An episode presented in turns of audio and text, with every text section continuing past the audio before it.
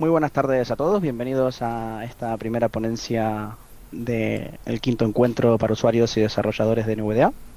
En esta ocasión eh, tenemos a José Manuel, delicado al Colea, y a Camila Bonet, que nos van a hablar de un tema muy interesante, que es seguridad y ciberseguridad. Y nos van a comentar bueno, algunos aspectos importantes a tener en cuenta y algunas precauciones que deberíamos eh, contemplar a la hora de, bueno, no solamente utilizar NVDA, sino en general. Así que adelante, chicos. Bueno, muchas gracias, Agus.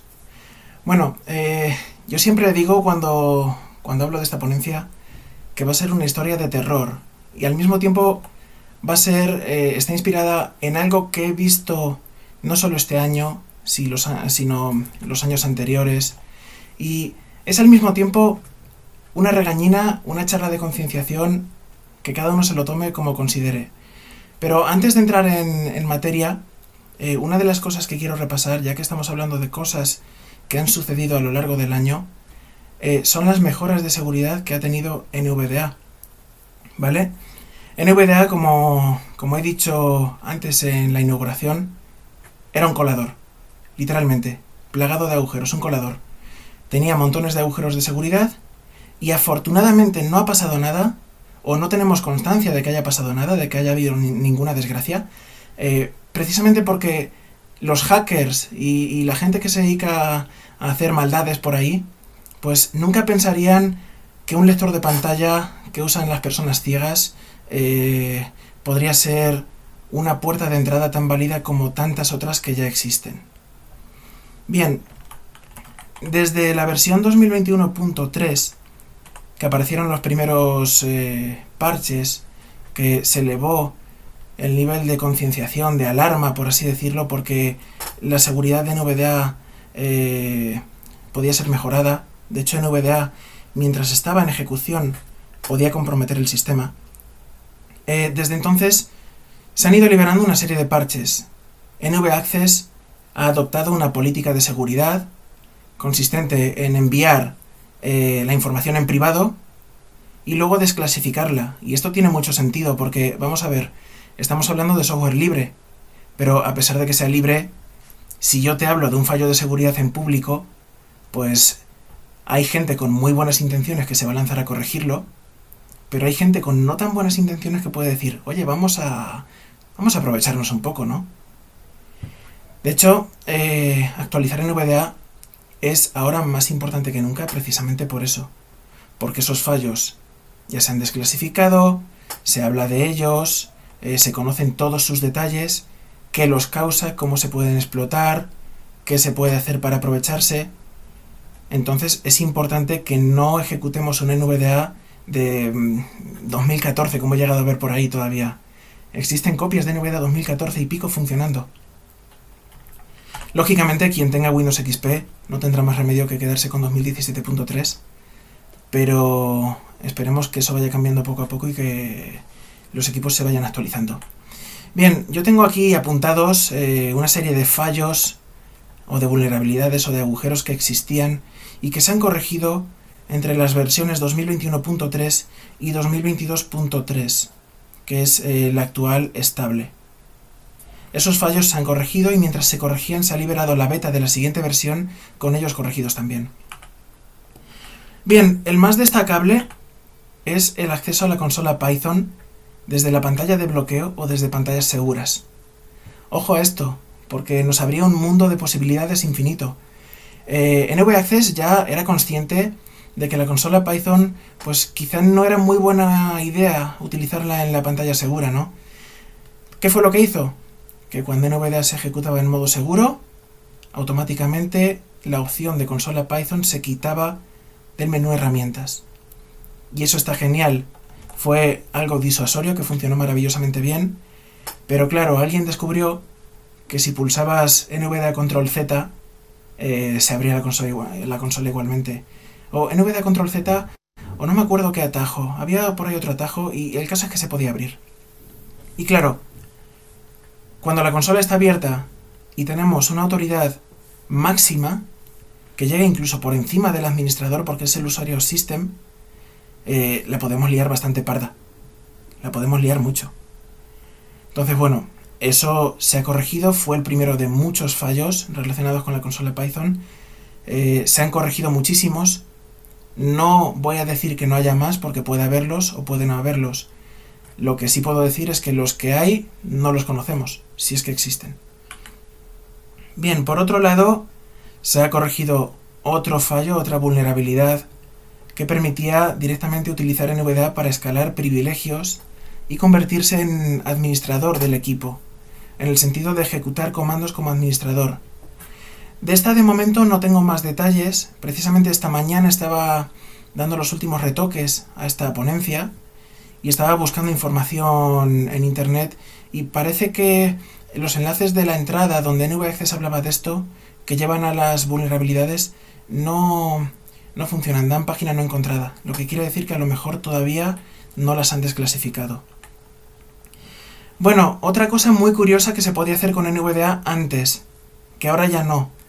Eh, con la introducción de la ayuda contextual, esta que me parece que pulsas F1 desde cualquier control de las preferencias y te abre la guía de usuario, pues claro, ¿cuál, ¿cuál es el navegador predeterminado cuando no hay sesión iniciada que es el navegador que lleva en Windows toda la vida y que ahora se ha quitado en Windows 11? Pues Internet Explorer.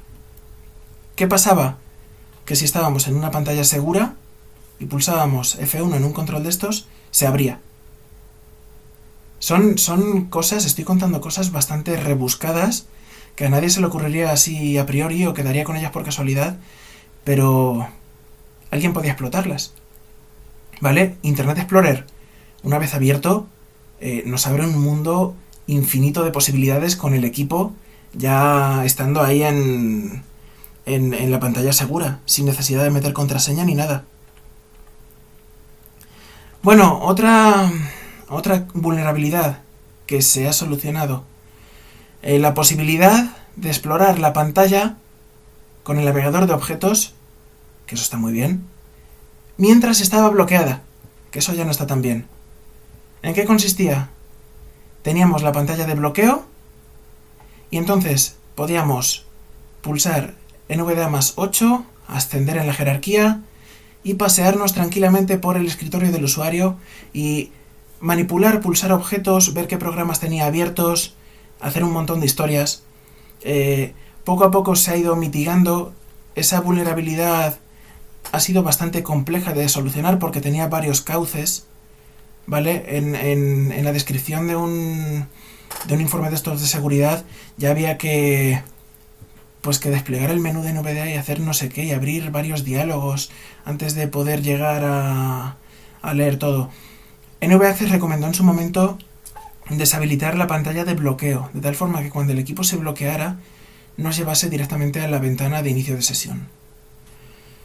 Bien, eh, de momento no se conoce que haya nada más. Como bien he dicho en la inauguración, los desarrolladores se han puesto las pilas.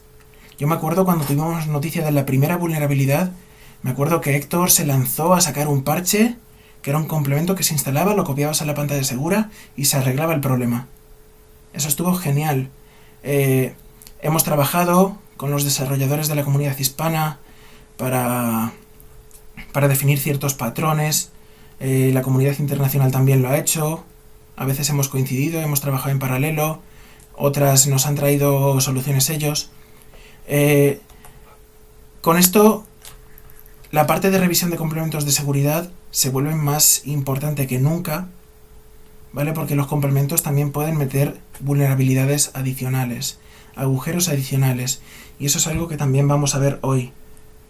Entonces es importante que especialmente en pantallas seguras, eh, si no son muy, muy, muy relevantes, como por ejemplo puede ser el remote o el TLNVDA, que es un derivado suyo, o yo que sé, pues eh, cualquier complemento global que tenga una función necesaria, eh, si no son relevantes no deberían ejecutarse jamás en las pantallas seguras. Nunca. ¿Vale? Entonces hemos, hemos estado trabajando mucho esa parte. Bien, pero hagamos lo que hagamos los desarrolladores, si el usuario no pone un poquito de lo suyo, de, su parte, si no, si no se esfuerza, va a haber un problema serio. ¿vale?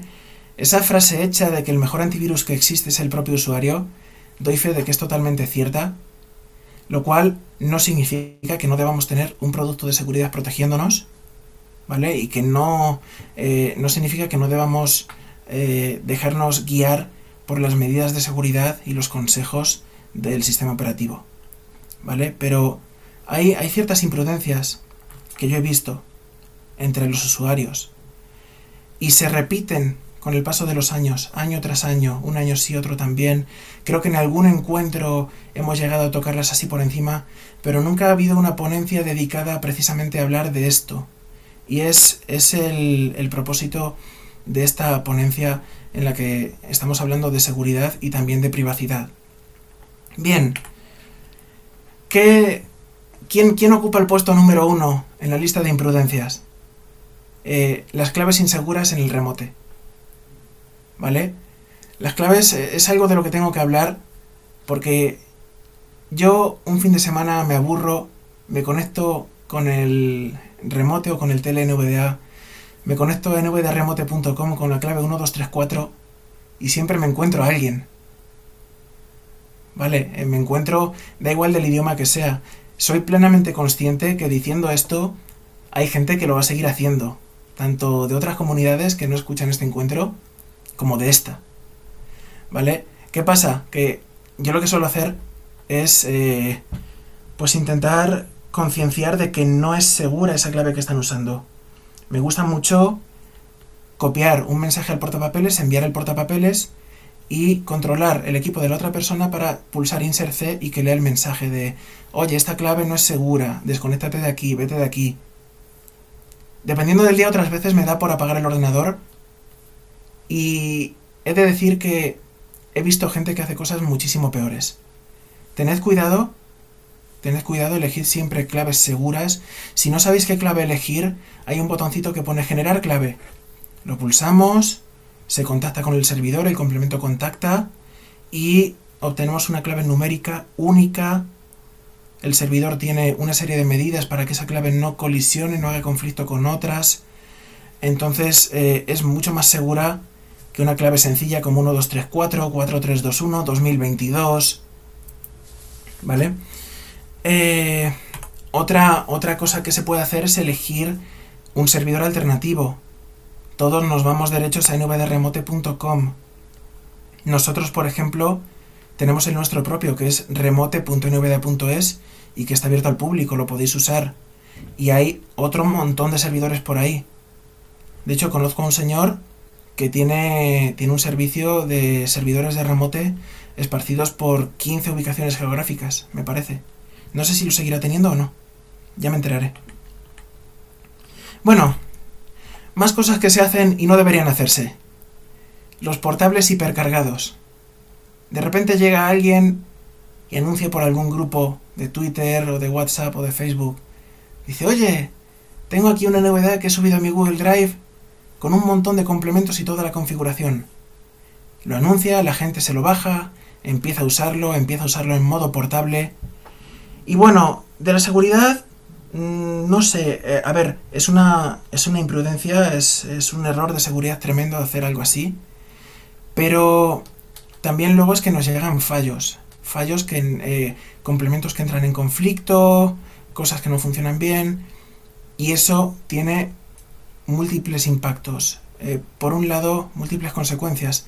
Por un lado, nos llega un correo a nosotros, nos suele llegar, nos suelen llegar correos de gente preguntando. Y al final descubrimos que es por algún complemento que no saben para qué es y que simplemente está ahí. Eh, la gente tiene un mal concepto de NVDA. Porque claro, es que no me lee tal o cual cosa, o falla, o va lento, o me cuelga el equipo, etcétera. Luego, por supuesto, ya si tenemos un portable infectado y alguien decide ejecutarlo como administrador porque así va a leer más cosas, pues fiesta. Ya control total del equipo. Bueno, eh, tampoco, tampoco hay que pedirlos, porque hay gente que los pide. Yo he visto por el grupo de Facebook y por más sitios, eh, incluso por la lista de correo, decir, oye, quiero el NVDA con los complementos o con todos los complementos. ¿Y para qué? ¿Sabes cuáles son todos los complementos o sabes cuáles son los complementos? ¿Sabes qué es lo que quieres exactamente? Hay gente que me pide portables a mí, de hecho. Eh, yo siempre les digo lo mismo. No, tú te bajas en VDA, te bajas el instalador, te haces tu portable y te configuras lo que quieras. Yo te puedo dar consejos de qué usar, qué no usar, qué instalar, eh, cómo te va a funcionar mejor y cómo no. Pero es mejor que te lo hagas tú y que lo vayas explorando tú. Bueno, luego está la gente que descarga complementos de cualquier parte. Eh, de Google Drive, de páginas de por ahí, eh, ciertas páginas que ofrecen complementos de dudosa procedencia y legalidad, que están muy bien, pues porque nos dan las voces gratis, no hay que pagar, genial, qué guay, pero quién sabe si no llevarán algo más. He de decir, para tranquilidad vuestra, y, me voy a arrepentir de decirlo, que he mirado el código de esos complementos y aparentemente no tiene nada malo, pero podría llegar a tenerlo el día de mañana y no os enteraríais seguramente. Los complementos siempre de fuentes de confianza. Siempre.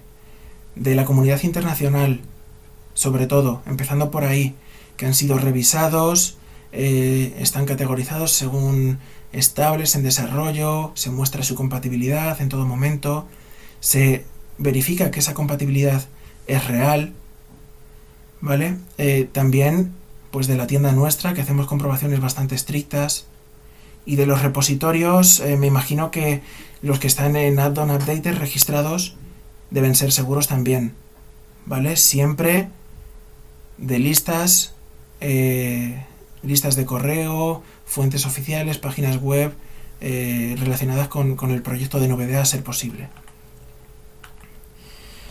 Bueno, quiero empezar a contar historias. quiero hablaros de Blind Extra ahora que estamos hablando de complementos infectados. Blind Extra fue un complemento desarrollado por un señor turco. En el año 2016 apareció un aviso en la página web de complementos de NVDA en la internacional diciendo que no se usará. Este complemento prometía un montón de cosas y yo no lo he probado pero creo que las cumplía, pero iba con trampa. Entonces eh, hubo gente que empezó a quejarse de de que el ordenador hacía cosas solo, de conexiones que no debían, que no debían hacerse, eh, un, exceso, un exceso de tráfico de red, de información que se enviaba a alguna parte sin saber bien el qué. Los antivirus decían que ese complemento tenía troyanos, y efectivamente los tenía. La gente se lo instaló, luego se lo desinstaló. Ese complemento evolucionó en una aplicación llamada MultiExtra, del mismo autor, tiempo después, y como ya sabemos que en general la comunidad y la sociedad y el mundo en general no tienen memoria, la gente se lanzó otra vez a instalar esa aplicación, que una vez más cumplía todo lo que prometía y una vez más venía con sorpresa.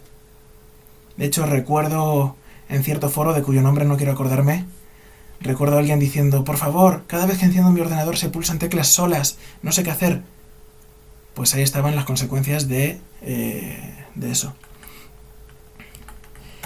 Luego, claro, hemos hablado de fuentes de confianza. La confianza hay que tener cuidado con ella también, porque también he visto amigos de confianza, entre comillas, hacer cosas que no se deben hacer. Eh, no con NVDA en especial, pero por ejemplo, sabéis que modero una pequeña plataforma, la sala de juegos, y ahí sí que he visto de, oye, toma mi contraseña, o dame tu contraseña, o te la dejo, porque eres mi amigo y confío en ti.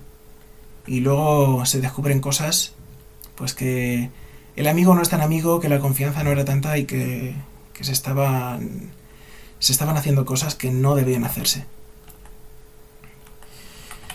Bien, relacionado con el tema de la seguridad, quiero hablar también de la privacidad y los datos. No sé si os habéis parado a pensar al conectaros a esta reunión, al conectaros a YouTube, al conectaros a TeamTalk, qué datos se están enviando y recibiendo, quién los recibe, si se pueden procesar, eh, si, si esa empresa los va a procesar, los va a almacenar, los va a vender. La privacidad es un concepto más importante de, lo que parece, para mí tiene mucho valor y para vosotros también debería tenerlo.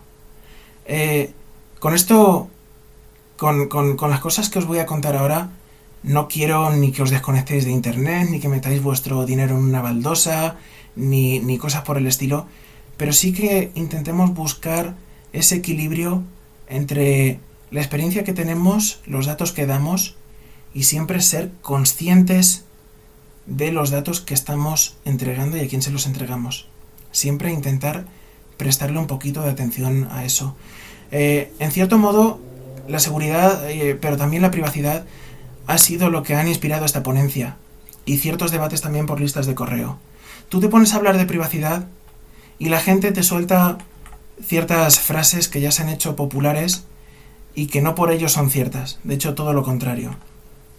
Eh, por ejemplo, nos bajamos un software y corre el aviso de que, de que nos está robando información. Lo primero que dice, eh, la primera frase que se suele oír, no es malware porque el antivirus me lo diría. Bueno, NVDA no es malware tampoco. Tiene un certificado que garantiza su reputación, es un lector de pantalla, NV Access lo sabe, Microsoft lo sabe, las compañías de antivirus lo sabe, y sin embargo hoy vamos a convertir NVDA en un malware. Es una cosa que vamos a ver en, acción en breve. Eso si no me extiendo demasiado hablando y, y me como el tiempo, que nunca se sabe lo que puede pasar. Bueno, otro, otra frase que he escuchado relacionada sobre todo con la privacidad en el software que instalamos en nuestros teléfonos móviles. La gente va y dice, es que yo no voy a no voy a meter mi tarjeta de crédito ni los datos bancarios en el teléfono. Vale, muy bien. Pero ¿te piensas que tu privacidad es eso? ¿Es eso? Eh, ¿Te piensas que los datos que quieren las empresas que tratan datos son los de tu tarjeta de crédito? Pues no, ciertamente no. Esos datos, precisamente los datos que ellos quieren, son los que van a provocar que en el futuro seas tú quien quiera gastarse un montón de dinero con tu, tarjeta de crédito. Que seas tú quien se la dé. A cambio, por supuesto, de una experiencia que vas a querer sí o sí, porque saben quién eres, cómo eres, cómo piensas y lo que quieres. Bueno, otro, otra frase. Ahora, ahora os contaré el contexto de todas estas porque eh, tienen, tienen su origen. ¿Qué más da si la otra compañía lo hace? ¿O qué más da si Google lo hace? ¿O si Microsoft lo hace? Bueno, pues sí. Eh, ¿Qué más da, no? ¿Se va a enterar unas, se enteran todas? Pues a lo mejor no da tanto igual. Porque a lo mejor una empresa que se queda con tus datos está en un país donde hay leyes estrictas sobre el tratamiento de los datos y otra no y otra a lo mejor está eh, en China, donde los datos, pues bueno, se usan para obtener cuanta más información mejor y cero ética y cero todo. Y por supuesto, esta es otra. Eh, yo no soy nadie importante. ¿A quién le interesarían mis datos? Bueno, pues sí eres importante y sí que interesan tus datos. Ahora también vamos a verlo. Y para verlo vamos a tomar como ejemplo los datos que se comparten al visitar una página web. ¿Vale? Tú, imaginemos eh, que vosotros entráis a una web, pero para ello utilizáis Google para buscarla y, y llegar hasta ella. Desde el momento que se abre el navegador, tenemos al proveedor de servicios, a nuestro ISP, al que nos da Internet. Él ya sabe que estamos haciendo una petición DNS sabe a dónde la estamos haciendo y si le apetece puede bloquearla. Esto, por ejemplo, lo vi en ciertas webs bloqueadas judicialmente, que me parece que ya no lo están. Pero eso, si quieren pueden bloquearla. Si, es, eh, si el tráfico es HTTP abierto, se van a enterar de dónde vamos. Si es HTTPS seguro, que va cifrado, no se van a enterar. Pero saben al menos dónde vamos. Eh, no van a ver qué hacemos, pero sí dónde vamos. Bueno, entonces Vamos a buscar al buscador, a Google, a Bing, al que se os ocurra. No quiero centrarme en uno en concreto, pero creo que todos sabemos cuáles son. Llegamos al buscador y tecleamos el texto de búsqueda. Mientras lo tecleamos, eh, se está enviando información al servidor. Mientras tecleamos.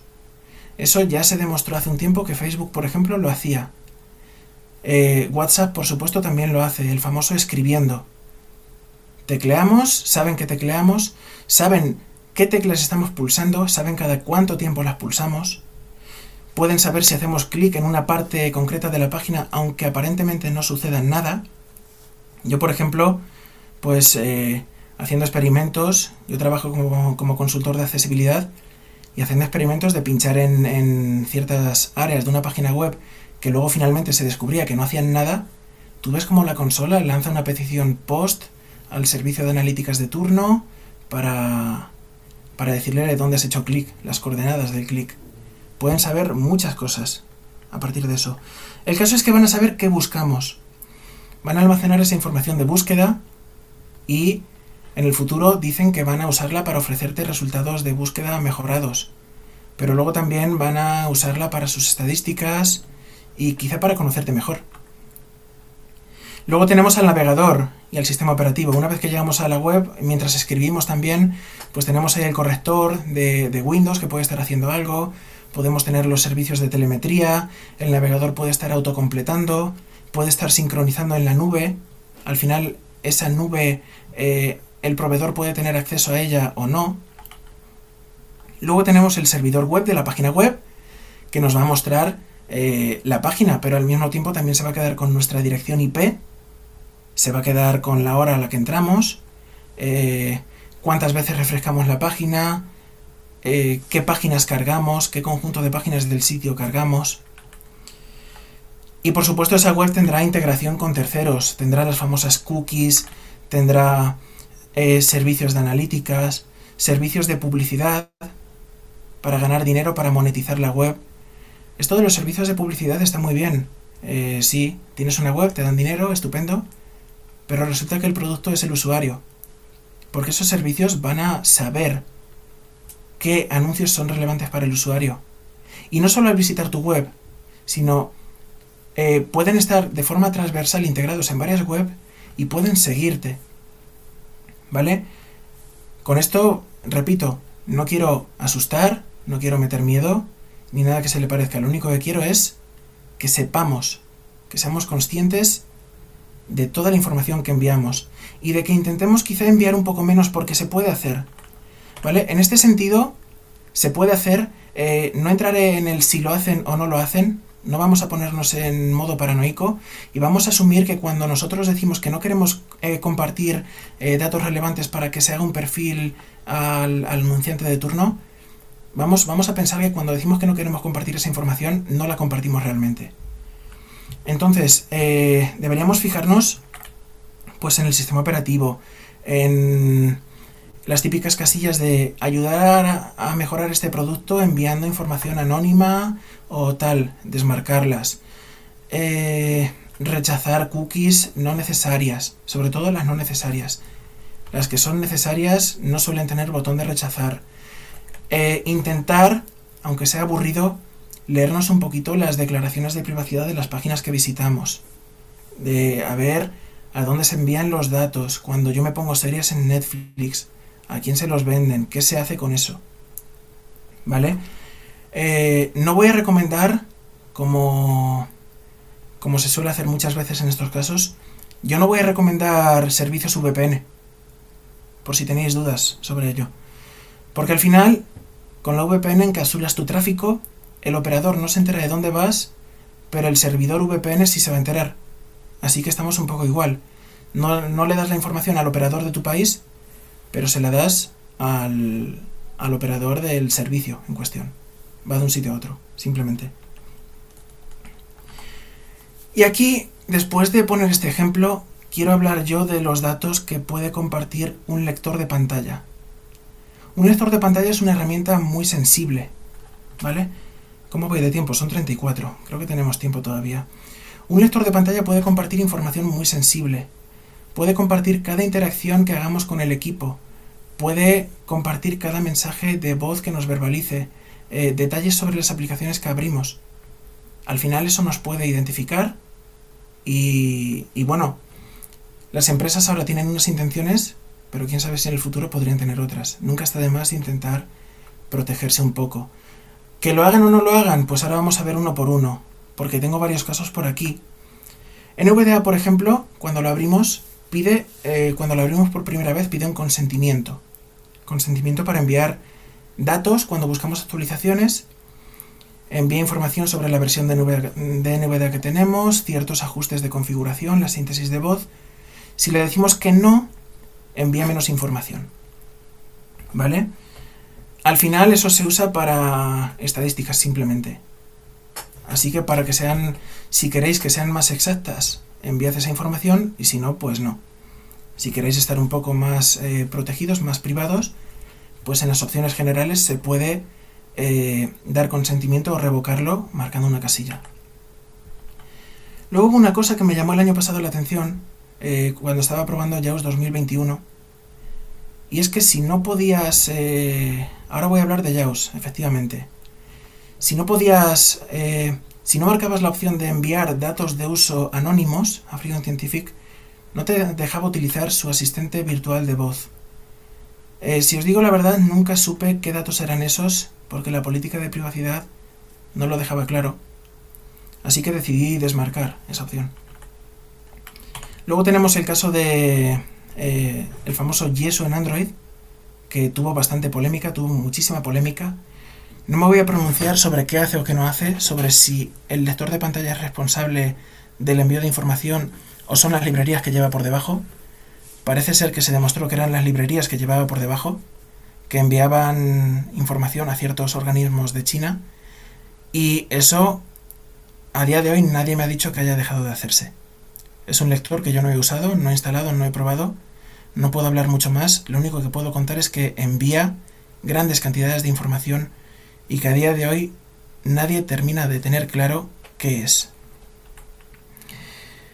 Y bueno, eh, al hilo de esto, creo que os puedo contar también, eh, estábamos hablando de, de los agujeros de seguridad que podía tener un lector de pantalla. Y lo cierto es que recientemente sí que se han aprovechado, pero en Android. Los servicios de accesibilidad hace poquito tuvieron que recibir una restricción adicional porque algunos hackers sí que los estaban usando para obtener información sin el consentimiento del usuario, por supuesto. Una cosa que me gustaría aclarar antes de que pasemos a la parte práctica, donde una persona va a sufrir una experiencia terrible, una cosa que quería yo aclarar es que cuando decides sobre tu privacidad, no estás decidiendo sobre tu privacidad únicamente. ¿Vale? Cuando tú decides publicar o compartir ciertos datos, quizá esos datos pueden incluir las interacciones con otras personas. Eh, por ejemplo, un chat. ¿Vale? Si un lector de pantalla que envía información por ahí fuera envía la información de un chat de WhatsApp, pues va a saber lo que dices tú, va a saber lo que dice la otra persona, va, eh, se va a enviar el número de teléfono, por ejemplo, de la otra persona o el nombre de usuario, y entonces ya estamos eh, pues permitiendo que se envíe la información que queremos, pero también estamos haciendo algo que a lo mejor la otra persona no quiere. Yo me acuerdo en su momento cuando hablé de esto, puse un, un correo por Android accesible con el asunto, si utilizas Yeso deja de hablarme. Y hay gente que se lo tomó al pie de la letra, que no era el objetivo ni mucho menos, pero simplemente lo que quería era que el título fuese fuese llamativo. Eh, al final era una forma de resumir lo que os estoy contando ahora. Vamos a demostrar a continuación cómo un lector de pantalla puede convertirse en el peor enemigo de una persona. Cami, manifiéstate. Háblanos, abre el micro, di algo. Ahora Cami no está. Estoy acá. No ah, vale. el botón para, para, activar el micrófono. Vale, vale, vale. Cuéntanos, Cami. Eh, bueno, yo, yo te he pasado, soy un malvado atacante y tú eres eh, una terrible víctima que no sabe lo que le espera. Y yo te he pasado con total confianza un complemento que ofrece un montón de funciones, ¿verdad? Sí, lo tengo acá para instalarlo. Ah, bien, bien. Y lo vas a instalar, ¿no? Nos vas a enseñar eh, cómo lo haces. Sí, un segundo. ¿Me dicen si se escucha bien? A ver. Escritorio lista WhatsApp 27 de 30. Se escucha. Perfecto, perfecto. NVDA extra 1.0.bla El maravilloso NVDA extra.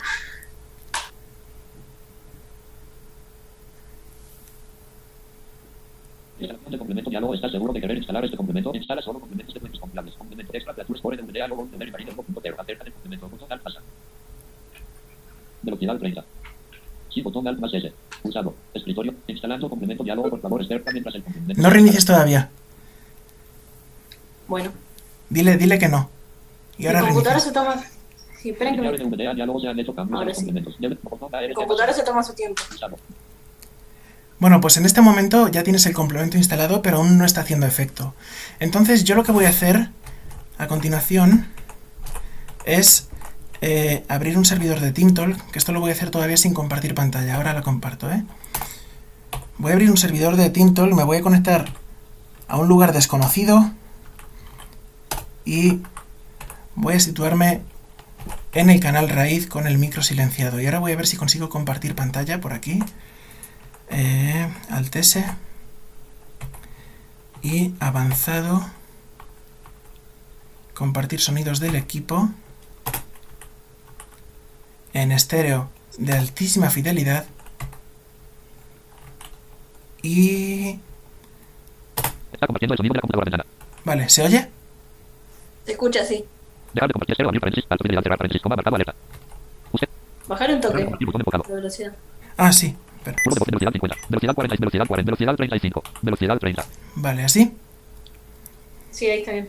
Un, un servidor desconocido de 11 tal 5 classic v punto. Las 5 y 11 diálogo. Lista. Vale, estoy en un servidor desconocido como su propio título indica. Entonces, ahora tú vas a reiniciar en VDA y vamos a observar lo que sucede.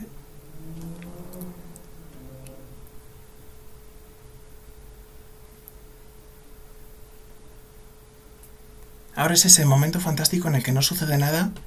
Tenemos el efecto demo y me deja mal. Veréis qué risa. No, se está reiniciando, pero esto se toma su tiempo. Vale, vale. Iván PC ha entrado al servidor. Nivel 0. Bueno, Iván sabe cuál es el servidor desconocido.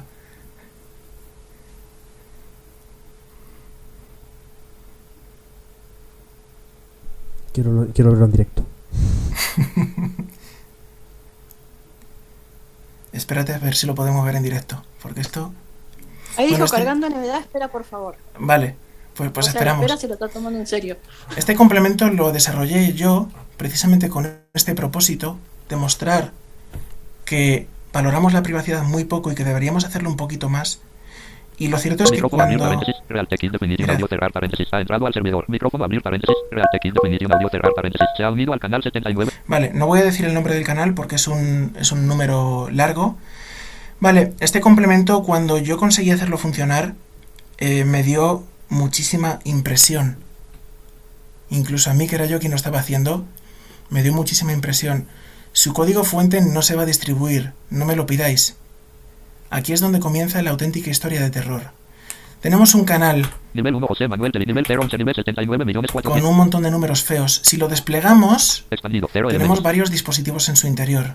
Nivel 2, altavoces, abrir paréntesis, 4 guion USB audio codec, cerrar paréntesis, abrir loopback, cerrar porchete, hombre 1 de 1. Altavoz barra auricular, abrir paréntesis, real text definition audio, cerrar paréntesis, puntos suspensivos, 1 de 1, nivel 2. Micrófono, abrir paréntesis, 4 guion USB audio codec, cerrar paréntesis, hombre 1 de 1, nivel 2. Micrófono, abrir paréntesis, real text definition audio, cerrar paréntesis, hombre 1 de 1, nivel 2. Nivel 1, nivel 2. Vale, tenemos dos micrófonos y dos altavoces distintos. Podemos automáticamente ahora mismo desde ya Nivel, nivel 2. podemos escuchar todos a la vez. Así que voy a interceptarlos. 1, Altavoz bar. 2, Micrófono, 3 micrófono, y abrir. 4. Y ahora mismo, en este momento, sin que ella sepa absolutamente nada de lo que está ocurriendo, estamos espiando lo que sucede Tengo miedo. en casa de Camila. Pero Cami, no digas que tienes miedo, que tú se supone que no sabes nada. Pero, pero me acuerdo si la primera vez que lo probé también fue una Bueno, impresión. es que es normal tener miedo con esto. Ahora mismo estamos oyendo pues que tiene un perrito por ahí, eh, estamos oyendo pues que nos habla. Ahora ella tiene el zoom del iPhone silenciado, pero estamos oyéndola por los distintos micrófonos que tiene y podemos oír lo que hace. Muévete, Cami. Haz, haz cosas, a ver qué, estás haciendo, enséñanos.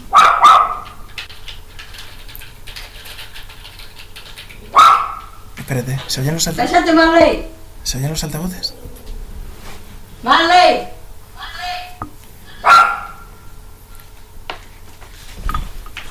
¡Marta! Bueno, esto. Esto lo estamos oyendo. Que no sé si debería cortarlo o dejarlo como ejemplo de una situación perfectamente cotidiana que puede suceder en casa de un usuario.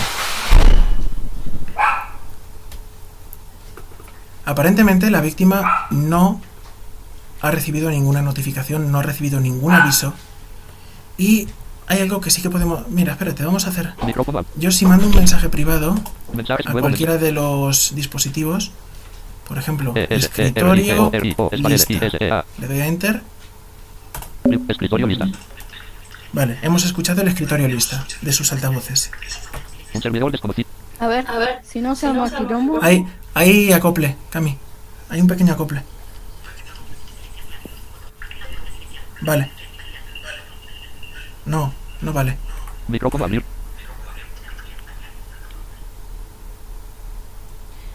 Lo que pasa es que si yo activo, o sea, para mostrar que habla el lector. Pero si no le subo el volumen. Vete, vete al escritorio en el portátil. Tú no te preocupes que se oye. Puedes dejar el iPhone donde quieras, no pasa nada. Ok. Perdí el teclado. Acá. Escritorio. Inicio botón. Escritorio lista. NVDA extra 1.0.plano 39 de Y 39. estamos oyendo las acciones que ella está haciendo. Pero hay algo más que podemos hacer. Ella ha decidido que se va de casa. Se va porque tiene tareas que hacer y entonces se deja el ordenador encendido. Vamos a aprovecharnos de la situación. Actualizar canal lo suele hacer 77. además. 79. Un Pues muy mal. Nivel 2. Vamos a conectarnos por remoto. Conectar diálogo. Cliente control equipo servidor 2 puntos. Cuadro combinado contraído. Edición alt más seleccionado. Clave 2 puntos. con el ID del canal y el servidor habilitado para la situación. Un servidor abrir exclamación conectado cerrar exclamación. Ella no ha recibido ni una sola notificación. Yo voy a silenciar el remoto aquí en mi, en remoto submenú R. Conectar silenciar equipo remoto S3 de 7. Un servidor. en mi copia, porque ya oímos la suya. Voy a pulsar F11 Controlando equipo remoto. vamos, vamos a cambiar de ventana. ¿Podemos cambiar de ventana? Sí, ¿no? Sí. Vale, vamos a pulsar al tab a ver qué tiene Cami por aquí, eh, aprovechando que no está en casa. Asterisco contraseñas.txt. Asterisco contraseñas.txt. Blog de notas. Editor de texto. Edición multilínea en blanco. Vaya, tiene un, tiene un blog de notas con... Bueno, estamos oyendo el micro y los altavoces a la vez, ¿vale? Podríamos suscribirnos a cualquiera de los dispositivos. A ver, vamos a ver qué pone. En blanco. Bail. Bail.cami. En blanco. Batebol. Batebol.cami. En blanco. Bueno, pues ya sabemos cómo, cómo acceder a su Facebook, cómo acceder a su email, a su cuenta de Gmail. Twitter. Alexa 01. En blanco. Vale. Pues aquí tenemos una serie de contraseñas. A ver qué más hay por aquí. Dos tarea domiciliaria.txt. Blog de notas. Fila una column. Dos tarea domiciliaria.txt. Blog de notas. Editor de texto. Edición multilínea. A tales efectos se deberá analizar alguna de las presentaciones realizadas recientemente en el Congreso Latinoamericano de Sociología reunidas en un panel titulado. Vale, vale, vale, vale. Bueno, pues vemos que está haciendo una tarea por aquí. Dos. Asterisco Y ya no tiene más ventanas, pero igual que igual que ahora es un TXT, espero que se me escuche bien mientras hablo y habla en VDA. Si no, me lo decís. Sí. Se escucha bien, sí. Igual que, que tenemos aquí unos TXT, pues podríamos tener Chrome, podríamos tener eh, el Thunderbird con el correo, ¿vale? ¿Y cuál es la única huella que deja esto? Hay otros troyanos que no dejan huella, así que hay que tener cuidado, pero este particularmente sí la deja. Me voy a ir a la bandeja del sistema y voy a buscar. Traidor botón. Epson Event Manager botón. Epson XP 211. Quitar hardware de forma segura y expulsar el medio con NVDA botón. NVDA botón. Botón. TWV botón. DTS Audio Control botón. NVDA Application está usando el micrófono botón. NVDA Application está usando el micrófono. ¿Para qué podría NVDA querer usar el micrófono? Esto está feo. Eh, no, el NVDA Extra no ponía que hiciese ningún, ningún reconocimiento de voz ni nada que se le parezca. ¿Por qué nos está escuchando continuamente? Pues ella ve este icono y comienza a sospechar. Cuando comienza a sospechar, Controlando equipo. automáticamente Altavoz barra auricular mensajes. Nuevo mensaje. ponemos un comando secreto que es destroy. D E S E R O Y. Y se desinfecta Private mensajes en dos puntos. Destroy. Micrófono abrir paréntesis. sin que quede ni rastro de lo que ella tenía. Un servidor nivel 0. Bueno, pues... Eh... Cami, ¿estás ahí? Sí. ¿Qué opinas? Ahora, sí. ahora ya en tu bandeja del sistema ya no hay ningún icono que diga que NVDA está usando tu micrófono. ¿Será Este... cierto? Hombre, esperemos que sea cierto. Eh, Aquí no te has vuelto a conectar. Esta es solo... es una demostración llevada al extremo que demuestra que en la privacidad, eh, en el mundo de la privacidad, los datos y la información sobre la gente, lo que menos importa es el número de cuenta bancaria o de tarjeta de crédito. Y quizá lo que más importa son otras cosas, como cómo es su vida, qué piensa y qué quiere. Y, y son las... 19.2.52. Y son las 19.50, una hora excelente para que hagáis preguntas y pasemos a la siguiente. Un Si servidor. me- sí, espérate. Un servidor. Iván, porque voy a cerrar- dejar de compartir Voy a cerrar, voy a dejar de compartir. Ahí. Y ya, eh, si queréis, levantáis la mano y os van dando paso por aquí.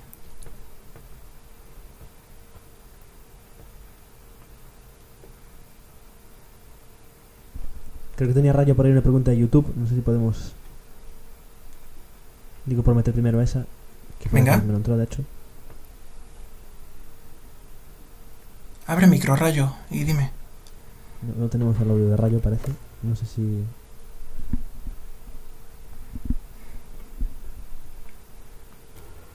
¿Se me oye bien ahí? Sí, Perfecto. Alejandro Moncilla Molina pregunta.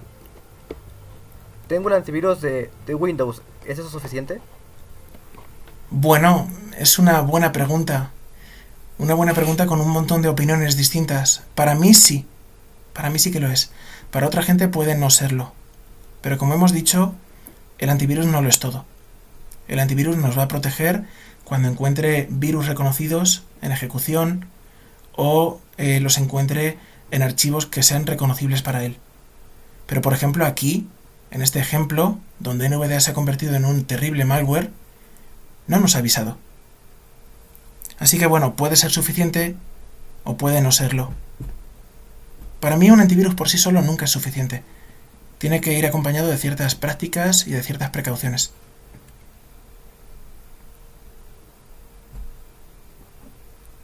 ¿Alguna más? Hay varias por el, eh, la mano de Zoom. No sé quién les puedo dar paso a ver.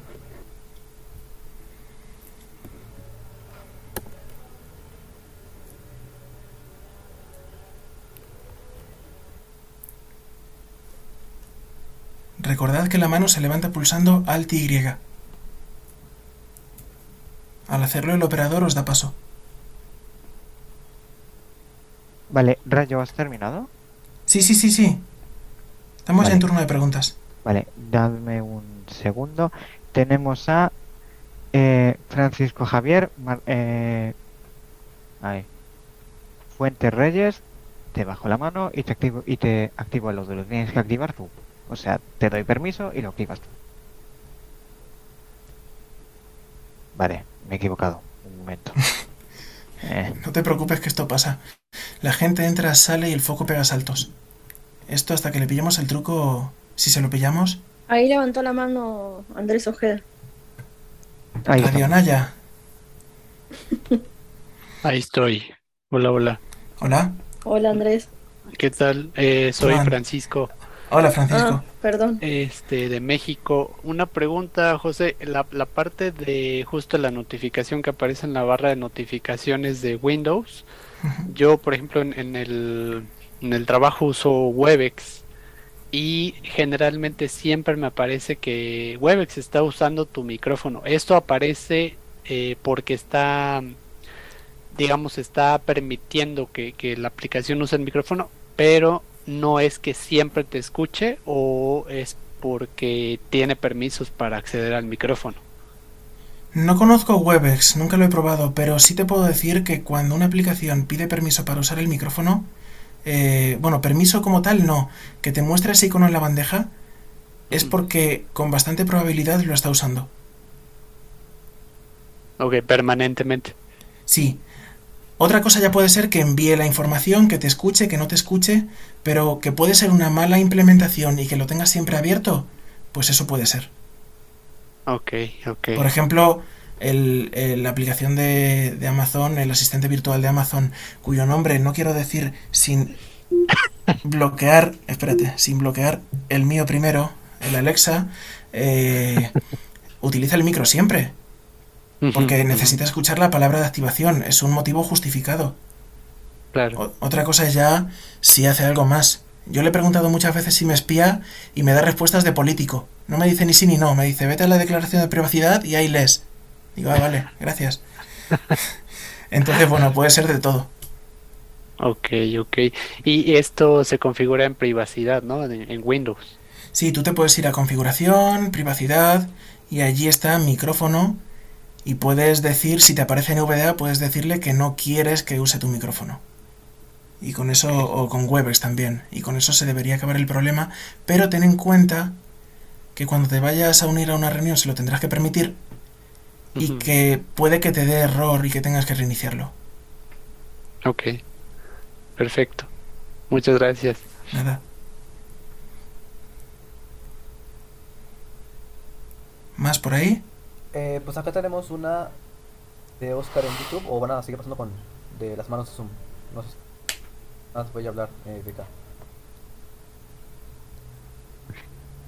¿Qué Eh, vale.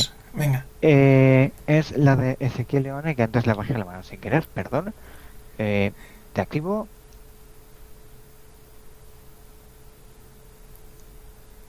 Adelante, Ezequiel. Abre tu micro. ¿Ahí, ahí me escuchan? Perfectamente. Ah, bien. Eh, quería preguntar qué tan factible es, eh, además de pasar de vez en cuando el antivirus que tengamos instalado, como en mi caso que tengo el de Windows, pero qué, qué tan factible es, además de ese, pasar un antivirus de forma online. Yo he observado en algunos, en algunos casos, me he encontrado con gente que dice que de vez en cuando eh, pasa un antivirus online. No sé si eso es bueno o la verdad que puede terminar siendo peor todavía. No tiene por qué ser malo.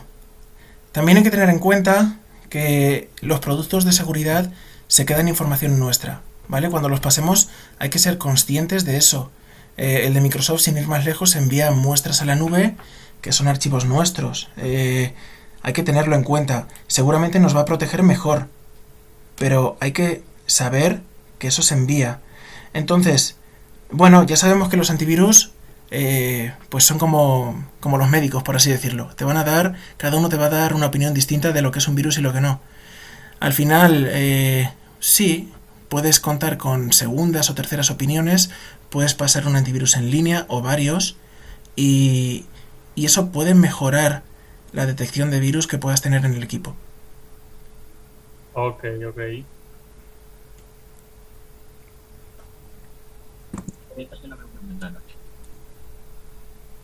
Vale, más. Eh, Rayo, ¿qué me decías de YouTube? ¿Qué más hay por allí? Acá tenemos a Oscar, Ujú. Oscar Gorri, que pregunta: En esta demo se ha realizado algo que yo llevo eh, buscando hace mucho tiempo: escuchar el ordenador controlado. ¿Hay alguna forma de hacer esto de forma legal? Gracias. Bueno, pues si saco tiempo y dinero, sí. Porque esta librería en concreto, la de TeamTalk, cuesta bastante cara. Creo que esto ya lo hablamos Oscar y yo. Cuesta más de 900 euros. Entonces, bueno, hay que ahorrar un poquito y, y una vez comprada hace falta tiempo. ¿Vale? Eh, esto se ha programado con una DLL compilada. Como he dicho, el código fuente no va a salir y por eso me he podido permitir el lujo de mostrarlo aquí. Pero se puede hacer, se puede hacer, pero cuesta, cuesta bastante eh, conseguirlo. Por, por lo que digo, tiempo y dinero sobre todo.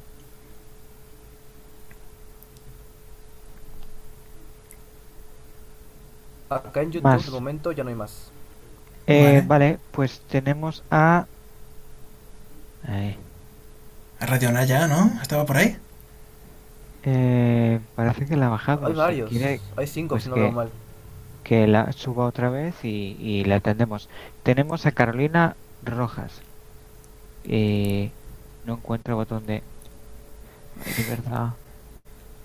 Ah, tranquilo. Aquí, ahora. Adelante, Carolina. Ahora sí. Ahora sí.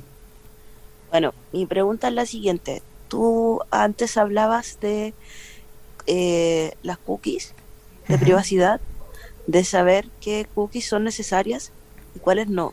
Mi pregunta es, ¿cómo yo puedo discriminar o saber más bien qué cookies son necesarias y qué cookies no lo son? Porque por lo general en las páginas me dice que para seguir navegando debo aceptar todas las cookies. Entonces yo, ¿cómo sé si es bueno aceptar todo? ¿Qué cookies son buenas? O no buenas, pero qué cookies no son malas. Eso. Vale. La cuestión es que no puedes saberlo directamente. Aquí en Europa tenemos un reglamento muy estricto de protección de datos y de cookies y todo esto. Entonces, las páginas europeas lo tienen que cumplir por obligación y aquellas páginas que quieran clientes europeos o visitantes europeos y que quieran darles las mismas garantías tienen que cumplirlo. Entonces, por ejemplo, aquí entramos a una página y nos aparece un banner, un diálogo, un diálogo modal, que tiene el típico botón de aceptar todo o tiene configuración y ahí te, te van saliendo casillas de aceptas eh, perfil publicitario personalizado, anuncios interesantes, eh, creación de un perfil no sé cómo, cookies de Mm. terceros de tal empresa, vas desmarcando y le das a guardar y entonces ya las rechazas. En otros sitios que tienen el aviso antiguo, pues muchos de ellos eh, te van a obligar a que pulses seguir navegando y ya directamente te meten las cookies antes de eso. O muchos simplemente te dicen, oye, que este sitio usa cookies y te sale simplemente cerrar. En esos casos, ¿qué alternativas tienes? Pues o bien te vas a las cookies del navegador y miras una a una y dices, ah, pues esta me suena, me parece interesante, esta no, y las rechazas. Eh, puedes rechazar todas, con la consecuencia de que la experiencia de navegación se va a ver perjudicada. No vas a poder recordar usuarios y contraseñas, por ejemplo. O preferencias de cómo quieres que vayan las cosas colocadas en un sitio, o el esquema de color, cosas así. Entonces, bueno, es, es un asunto complicado. Y es bueno que la página te lo dé, pero efectivamente no todas lo hacen. Ok, gracias. A ti. Vale, por ahí? tenemos eh, dos más, por favor. Eh, a ver, tenemos aquí un segundo. Debajo la mano. A ver.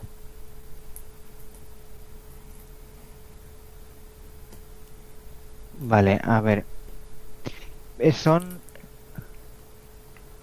Tenemos a Héctor por aquí. Eh, ¿La próxima ponencia cuándo es? A las 8, o sea, Vale, estamos, Daos, daos eh, estamos tarde ya un poco. Por favor. Venga, una más y ya, Héctor, dispara. Pues dale, dale paso a Héctor Héctor. aquí.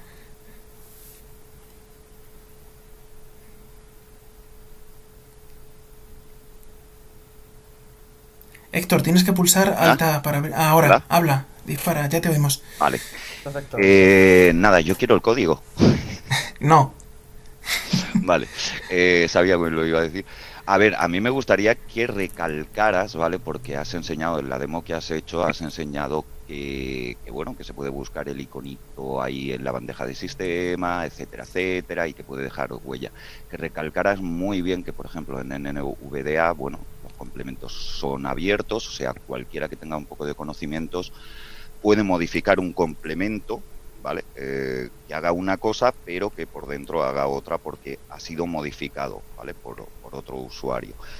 Y eh, decir la peligrosidad, pues, que has dicho de, de bajárselo de otros sitios y, y, bueno, mm, decir de verdad de que Sí. es muy peligroso y que, por ejemplo, ese icono que has enseñado eh, se puede ocultar, o sea, si se trabaja más, eh, se podría llegar a ocultar a través de Python y recordar que además de cuando uno ejecuta un complemento, ese complemento además puede ejecutar ejecutables, así es. valga la redundancia. Entonces, que recalques muy bien eh, eso, que, que Esto simplemente- enseñado Hmm.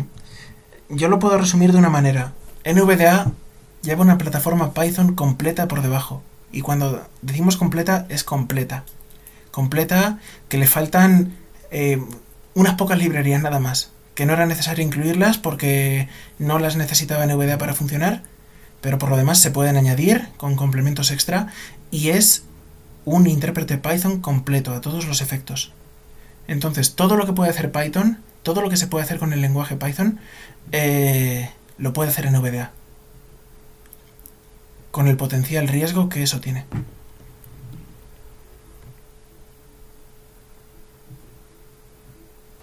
Eh, bueno, por acá yo tengo una pregunta que no se puede hacer por problemas en la mano, no se la pueda realizar en lugar de la persona. Bueno, esto surgió a base de tu exposición del complemento y me preguntaba que si así como podías acceder al micrófono, también se puede hacer con la cámara y hacer un backup de los archivos de la persona atacada, como acceder a archivos, subirlos a algún servidor y vamos, tenerlos. No, es un troyano pero no tan completo. Yo lo hice precisamente porque quería enseñar lo que quería enseñar y ya está. Por poder, claro que se podría hacer. Se podrían Ajá, hacer un montón de cosas. ¿Se, se podría hacer? ¿Es posible hacer eso? Sí, sí, sí, claro que se puede hacer. Sí, se puede abrir la cámara, se pueden subir archivos, todo eso se puede hacer, ejecutar comandos. Sí, sí, es posible y peligroso también. Yo esto, más que nada, este complemento, yo lo quería orientar a la privacidad, a todo lo que se podría saber sobre Camila, que nos ha regalado un fragmento de su vida, de hecho, eh, con, con lo de los perrillos y eso, eh, todo lo que se puede saber de una persona, lo expuestos que estamos sin saberlo. He ahí la cuestión. Y bueno, eh, gente, son las son las 8 y 6. Yo no lo alargaría mucho más. Si queda alguna pregunta rápida por ahí. Sukil, ¿qué más tienes por ahí?